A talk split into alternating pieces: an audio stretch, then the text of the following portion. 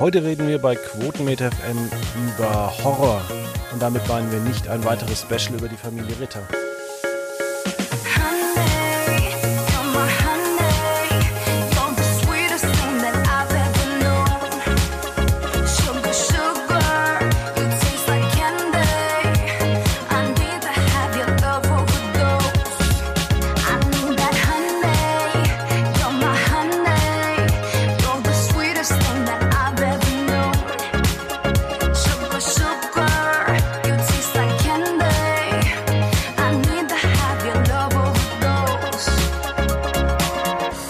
Recht herzlich willkommen bei Quotenmeter FM. Heute an meiner Seite Martin Seng. Hallo zusammen. Hallo Martin, du hast letzte Woche wahrscheinlich nicht unser Super Special gehört zur Familie Ritter bei RTL bei Stern TV. Leider Ausnahmsweise nicht. Leider ausnahmsweise nicht, ja. Äh, wir haben viel Feedback bekommen. Äh, zum Beispiel die Frage, warum überhaupt? Warum besprechen wir das? Äh, ich will auch gar nicht so viel, ich lese eigentlich gar nichts vor. Ähm, es haben sich einige beschwert, dass wir nicht so genau ins Detail gegangen sind. Es haben sich ein paar beschwert, dass wir überhaupt dieses Thema ausgesucht haben. Aber so muss es auch mal sein. Man will ja immer ein bisschen hier abwechselnd auch mal die Games kommen. Heute reden wir über Horrorfilme und äh, beginnen eigentlich mit einer Reihe, die ich als Kind mal gesehen habe. Äh, ja, so ein bisschen hinterm Sofa. Ich war da, glaube ich, sechs, sieben Jahre alt. Lief das, glaube ich, bei RTL oder bei Pro7. Stephen Kings Es äh, aus den 90ern. Martin, hast du den damals gesehen? Ja, habe ich. Nicht damals, da war ich noch nicht auf der Welt. Aber später gesehen, müsste so im Alter von zehn, vielleicht auch elf Jahren gewesen sein und hat mich wie so viele andere auch leider etwas verstört. Oh ja, das stimmt. Ähm, es gab jetzt eine Neuverfilmung ähm, im Jahr 2017 ähm, und jetzt kam eben der zweite Teil hinaus. Ähm, hast du beide schon gesehen? Den zweiten leider noch nicht, da habe ich nämlich eine Pressevorführung leider verpasst. Den ersten hingegen schon. Der erste wird ja sehr gelobt oder wurde sehr gelobt, sowohl von Kritikern als auch vom Publikum. Ich bin nicht der allergrößte Fan von dem ersten Teil der Neuverfilmung. Ähm, nichtsdestotrotz freue ich mich jetzt auch auf den zweiten. Okay, warum, äh, wenn ich mal fragen darf? Also ich gucke nicht so viele Horrorfilme, deswegen äh, musst du mir da heute ein bisschen helfen. Kein Problem. Ähm, ja, es hat noch nicht mal unbedingt etwas mit dem Horror zu tun. Ich finde, dass der Film sehr viele Anschlussfehler hat, teilweise auch ein paar Schnittfehler. Ähm, so ein kleines Pacing-Problem hat mit seiner Geschwindigkeit, dass er manche Sachen zu schnell erzählt und sich für manches wiederum nicht die Zeit lässt. Und der Original It von 1990, wo ja der Clown Pennywise von, ich glaube, Tim Curry war es, gespielt wurde. Genau. Der ist einfach unübertrefflich und da wird auch die Neuverfilmung nichts dran ändern können mit dem Vergleich Buch, Film von Stephen King braucht man gar nicht anzufangen, weil das halte ich immer für ein bisschen unfair, ein Buch und einen Filmvergleich ähm, heranzuziehen. Ja, deswegen würde ich das hier an der Stelle nicht machen. Ja, also es gibt ja auch, also Stephen King hat ja auch viele Bücher schon geschrieben. Manche waren äh, mittelmäßig, manche waren besser. Äh, und so waren natürlich auch immer die, die filmischen Umsetzungen. Also wir können uns ja noch wahrscheinlich an Under the Dome erinnern, äh, eine, eine Serie, die man wirklich totgeprügelt hat bei CBS im Programm, die wirklich dann überhaupt gar keinen Sinn mehr ergeben hat. Ähm, auf der anderen Seite ähm, kann ich mich noch gut erinnern an Stephen Kings Kingdom Hospital, was ich auch noch auf DVD habe. Eine Serie, die man eigentlich zwar wenig versteht, aber die alles in allem ziemlich genial ist. Ähm, Kingdom Hospital sagt mir so tatsächlich leider nichts. Bisschen beschämend als der Stephen King-Film. Aber grundsätzlich finde ich, gibt es schon sehr viele gute Stephen King-Verfilmungen, auch viele gute King-Horror-Filme. Und den liebsten, den ich da immer erwähne, der ist tatsächlich auch ähm, auf Netflix erhältlich, ist sogar eine Netflix-Produktion und gar nicht mal so alt. Ähm, der heißt einfach nur Gerald's Game und auf Deutsch mit dem hervorragenden Titel Das Spiel einfach nur. Sehr spannend, sehr interessante Art und Weise Horror zu inszenieren, ist auf jeden Fall mal eine Empfehlung wert. Okay, der ist von Mike Flanagan, sehe ich gerade. Ja. Ähm, ja, Stephen King, der haut ja auch wirklich die letzten Jahre wieder die, die Filme, beziehungsweise die, die Filme werden wieder rausgehauen in einer Art und Weise, ja, wie man sich das gar nicht so vorstellen kann. Ähm, ich bin gerade am überlegen, ob das auch von ihm ist, diese, diese komische Serie bei Sci-Fi. Ähm, das reicht mir noch nicht so ganz an Infos. Hast du vielleicht einen Namen oder ähnliches? Äh, ich gucke gerade. Nee, ich kann mich da nicht mehr an diese, also wo es da um so eine Insel geht. Oder in so einem ah. Küstenvorort. Wenn es in Maine spielt, dann wäre es auf jeden Fall, aber Küstenvorort. Ja, es spielt, glaube ich, ähm, in Maine. Da gibt es durchaus ein paar Sachen von King. Also wenn es ein Maine spielt und auch noch an der Küste, dann ist die Wahrscheinlichkeit relativ hoch. Kann mich aber nicht mehr an den Namen erinnern. Tja, naja, ist ja auch nicht so schlimm. Machen wir mal so ein bisschen mit äh, Horror weiter. Du hast ja jetzt äh, bei uns die vierteilige Horrorreihe erzählt, wie der Horrorfilm so losging. Und ich habe da erst ähm, ja wenig wirklich davon gesehen, kann da auch sehr wenig ähm, mitreden. Aber du hast ja mit dem Film, glaube ich, angefangen. Ähm, ich schaue gerade nochmal nach. Le Manoir du Diable. Spricht man denn so richtig aus? Mein Französisch ist leider schon relativ lange her, deswegen bitte ich zu entschuldigen, wenn ich das nicht richtig aussprechen kann, aber ich gehe mal davon aus, dass du es richtig ausgesprochen hast. Ja, in der Tat. Ich hatte die vierteilige Horrorreihe Faszination Horrorfilm vor kurzem auf Quotenmeter. Und der Film, den du angesprochen hast, Le Manoir du Diable, der ist meines Wissens nach von 1896 und einer der sehr, sehr frühen Beispiele für einen Horrorfilm. Schwarz-Weiß, Stummfilm. Äh, ein Mensch verwandelt sich in eine Fledermaus. Das galt in der Zeit schon ja, als vollwertiger Horror auch wenn es ein wenig anders war, als wir ihn heutzutage kennen. Und später, Anfang der 1920er Jahre in der Weimarer Republik, hat tatsächlich Deutschland sehr, sehr viel zum Horrorfilm beigetragen durch einen Film, der das Kabinett des Dr. Caligari heißt, der ja eine Art Zombie hatte, sehr, sehr skurrile Bühnenbilder, sehr ja, angsteinflößende, gruselige Schatten und das sind auch alles Punkte, die zum Beispiel von Tim Burton übernommen worden sind. Und so hat sich langsam dieses Genre des Horrorfilms ja, geprägt und herausgebildet. Und das Kabinett des äh, Dr. Caligari war da dann schon mit äh, Musik? 1920 glaube ich noch nicht. Nein, war er tatsächlich nicht. Auch da mit klassischen Texttafeln. Ähm, ich glaube, der Tonfilm, da würde ich mich jetzt nicht festnageln, kam aber, glaube ich, so 1927 und Ende der 20er, Anfang der 30er hat er sich dann auch in Deutschland etabliert, aber Caligari war auf jeden Fall noch, ja, klassisch Stummfilm und, und mit Texttafeln. Genau, dann kam ja Nosferatu ähm, und auch diese Filme haben, hattest du auch schon mal in der vor, vorigen Reihe angesprochen, ähm, von der Weimarer Republik bis hin zu Hitler ähm, das waren ja auch sehr interessante Filme, oder nicht? Also dann kam Frankensteins Fluch und sowas. Ähm, genau, Nosferatu kam kurz nach Caligari. Gibt es auch ein wunderbares Remake aus den 70ern mit Klaus Kinski von Werner Herzog. Ist auch jederzeit eine Empfehlung wert, wenn man Klaus Kinski sehen möchte. Ja, Nosferatu bedient natürlich dieses klassische ähm, Vampir-Narrativ, was sich später festgesetzt hat. Und als die Nazis an die Macht kamen, sind sehr viele deutsche Filmemacher geflohen, darunter auch äh, Fritz Lang, Billy Wilder etc. Und viele davon haben diesen düsteren deutschen ähm, Film mit nach Hollywood gebracht. Und so wurden beispielsweise Filme wie äh, Frankenstein und Dracula sehr von diesem deutschen Licht und Schattenspiel beeinflusst.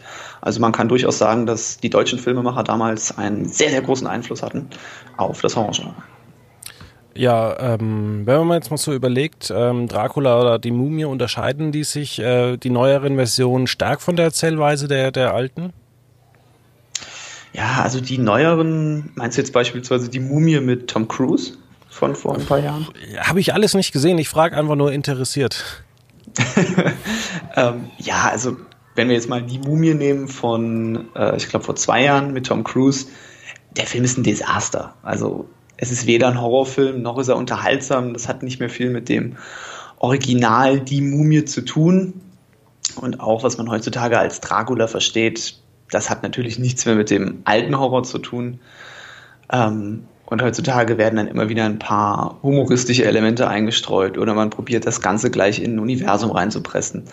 Also ja, der Horror ist leider nicht mehr mit dem alten zu vergleichen. Okay, ist interessant. Ähm, wir gehen dann mal weiter zu The Shining. Äh, den Film habe ich leider noch nicht gesehen, aber er soll unfassbar gut sein. Ja, The Shining ist ein zweischneidiges Schwert. Also erstmal aus einer rein filmischen, sofern es möglich ist, objektiven Perspektive. Der Film ist der absolute Wahnsinn. Ähm, ist auch von Stanley Kubrick. Ich denke, bei dem Regisseur erwartet man auch nichts anderes.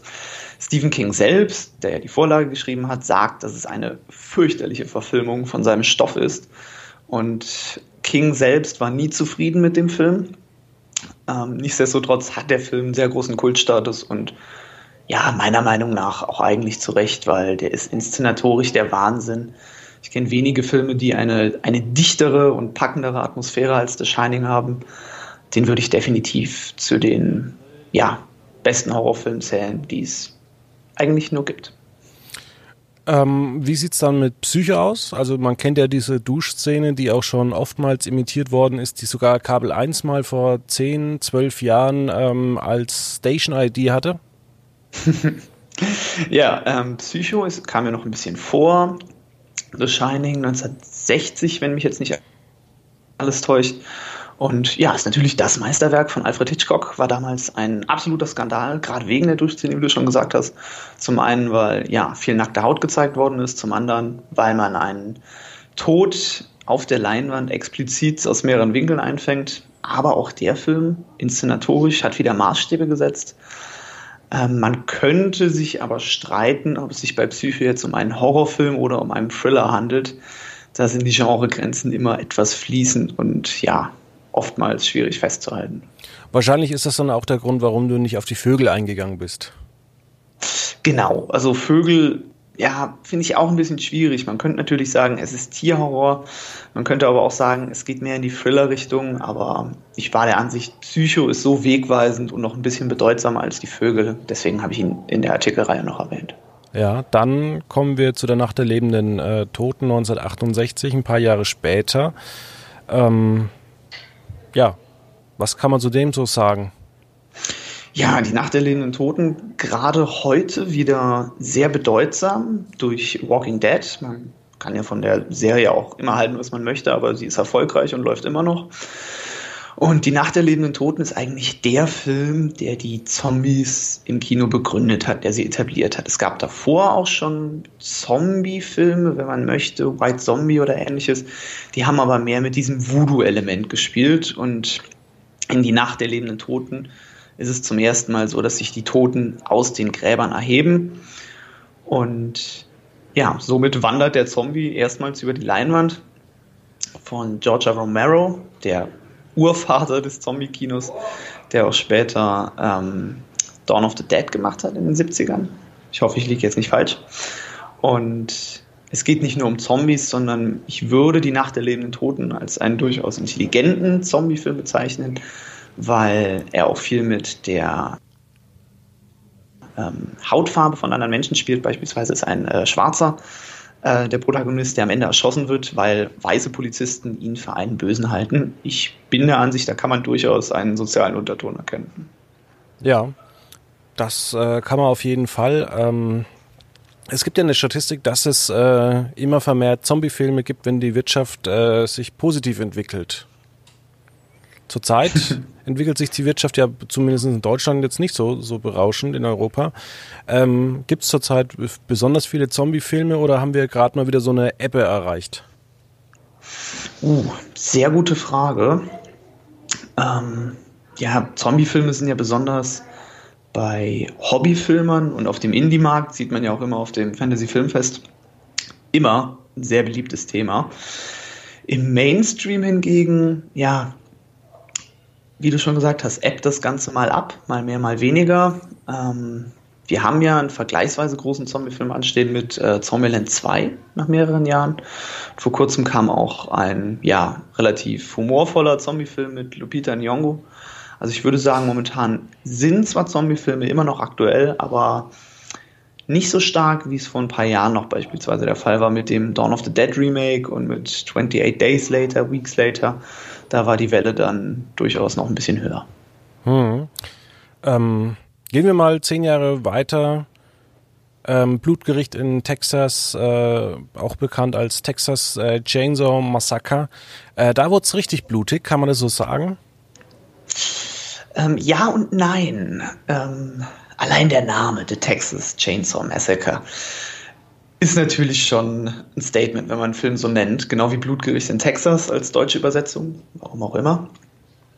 Und bis heute zieht dieses Franchise, als dass man es ja mittlerweile sagen kann, sehr viele Sequels nach sich, Reboots, Prequels, Neuauflagen, was auch immer.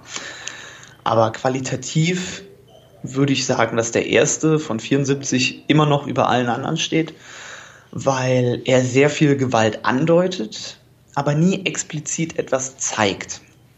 Ähm, da gibt es auch relativ viele wissenschaftliche Analysen darüber, dass du Gewalt nicht plakativ auf der Leinwand zeigst, sondern immer ein bisschen subtiler andeutest. Und ich finde, das hat Blutgericht in Texas mitunter am intelligentesten gemacht. Hat auch berechtigterweise einen sehr großen Kultstatus. Nichtsdestotrotz würde ich aber, ja, nicht sagen, dass Texas Chainsaw Massacre einer der besten Horrorfilme ist. Hm. Vielleicht einer der interessantesten. Ja, aber hat man auf diese ganzen Massaker verzichtet aus Budgetgründen, ähnlich wie man es die letzten, ja, das letzte Jahrzehnt bei Game of Thrones gemacht hat, dass man eben nicht die, die Tat zeigt, sondern eigentlich eher dann die, die Außenstehenden oder das, was passiert ist. Äh, wie kann man das erklären? Oder war das mit Absicht das, äh, was man vornherein geplant hat? Mm, ich weiß es leider nicht. Also ich kann jetzt nicht sagen, dass der Regisseur gesagt hat, das und das mache ich aus dem und dem Grund. Aber es wirkt so, als ob es geplant ist, weil man sieht durchaus gewisse Mordszenen, aber sie sind immer so clever und so verschachtelt inszeniert, dass man gerade um diesen Gewaltexzess herumkommt. Also es fühlt sich gewollt an, aber mit Bestimmtheit kann ich es leider auch nicht sagen. Hm. Dann jeder wird es kennen, der Weise Hai, 75. Ja, das äh, ist, glaube ich, auch eines der besten Beispiele für einen Horrorfilm. Da würden auch wieder ein paar sagen, es ist eher die Richtung Tierhorror.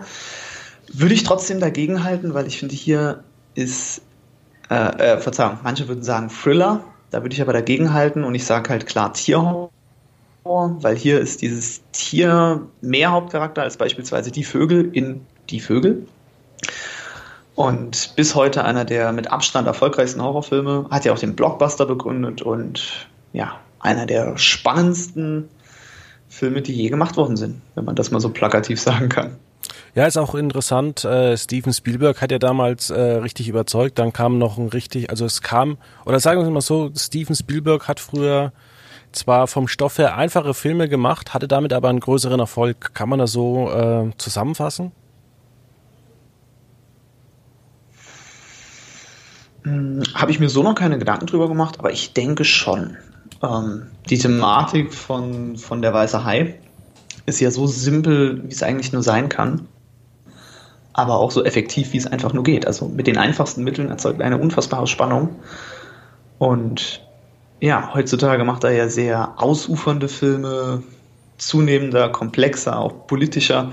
Aber der Weiße Hai ist eigentlich, ja, relativ clean aber dafür umso spannender. Ja. Danach kam ja auch damals die äh, von ihm direkt die unheimliche Begegnung der dritten Art äh, 1941 und dann äh, Indiana Jones. Alles äh, genauso auch E.T. Jetzt nicht solche komplizierten Stoffe, wie es am Ende war mit äh, die Gefährten Lincoln, Bridge of Speed oder Big Friendly Giant. Nein, also das war eigentlich sein einziger Ausflug ins Horrorgenre mit der Weiße Hai. Gut, man könnte sich darüber streiten, ob er jetzt Poltergeist äh, inszeniert hat. Da gibt es ja auch manche Urban Legends, manche Gerüchte, dass er eigentlich immer am Set alles gemacht hat. Aber wenn man Poltergeist mal ausklammert, ist der Weiße Hai eigentlich sein einziger Ausflug ins Horrorfilmgenre und ja, hat sich später komplett umorientiert mit sowas wie Schindlers Liste und Indiana Jones. Das hat ja eigentlich nichts mit dem klassischen Filmhorror zu tun. Hm. Ja, eines der bekanntesten Filme 1991, Das Schweigen der Lämmer. Ja, würde ich wieder genau dasselbe sagen wie äh, vorher.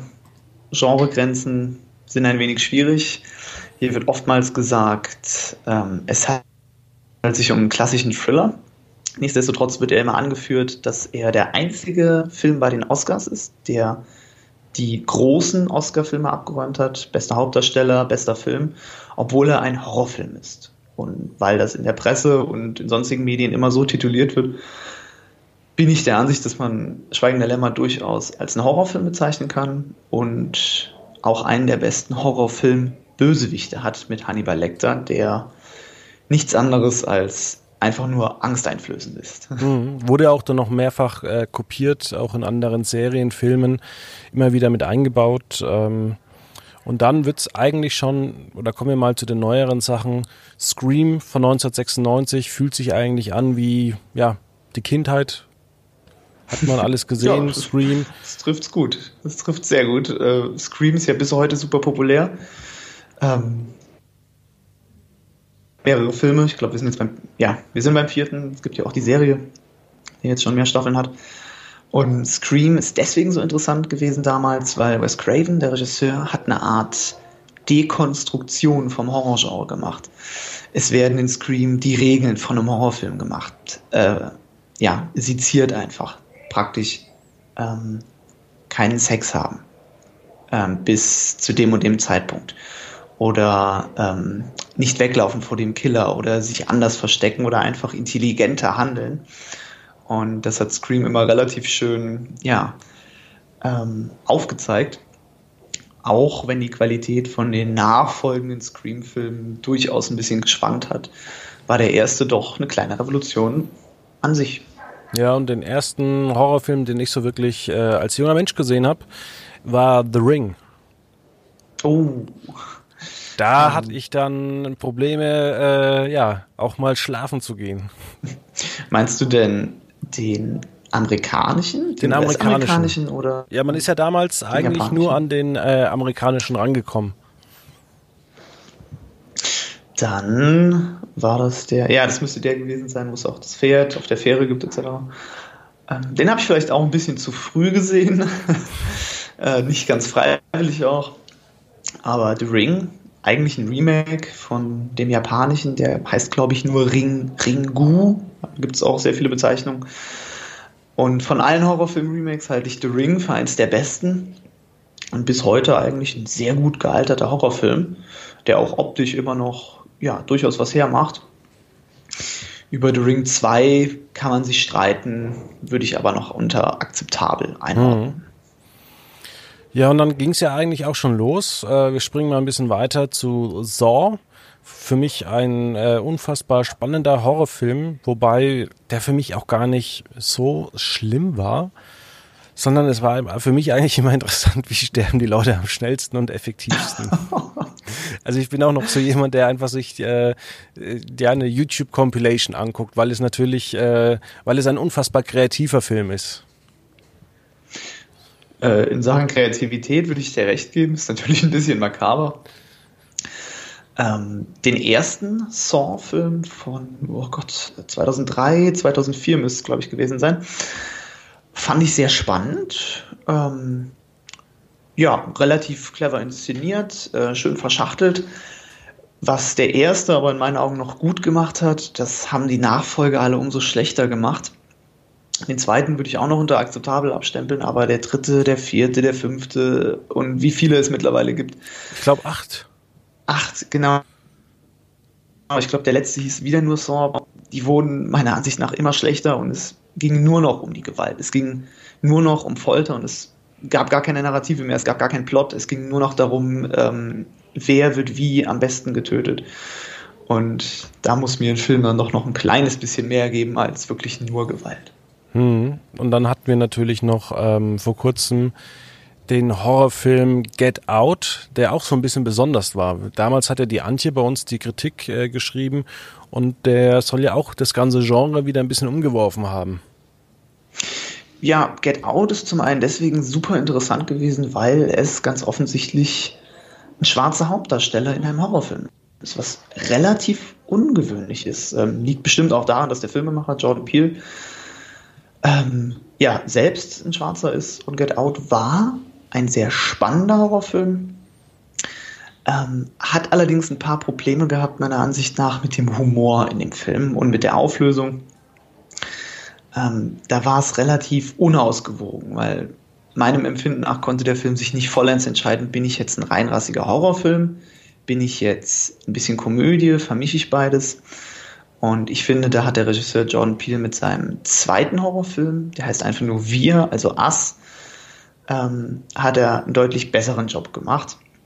Nichtsdestotrotz finde ich, Get Out war damals ein sehr guter Horrorfilm, aber hätte meiner Ansicht nach nicht als bester Film für die Oscars zugelassen werden sollen. Okay, das hört sich interessant an. Haben wir jetzt äh, irgendwas vergessen, beziehungsweise worauf kann man sich außer ES 2 jetzt so wirklich freuen? Was kommt so zunächst noch? Worauf kann man sich noch freuen? Ähm, relativ klare Antwort auf Midsommer. Midsommer ist ja das, äh, oh Gott, oh Gott, ich glaube in Skandinavien, dieses 24-Stunden-Sonnenfest. Dort wird vom Studio A24 Ende September der Film kommen, Midsommer. Und es ist von demselben Regisseur wie der Film Hereditary, der ja unter Horrorfans für absolutes Aufsehen geregt hat, äh, gesorgt hatte letztes Jahr. Und da freue ich mich außerordentlich drauf.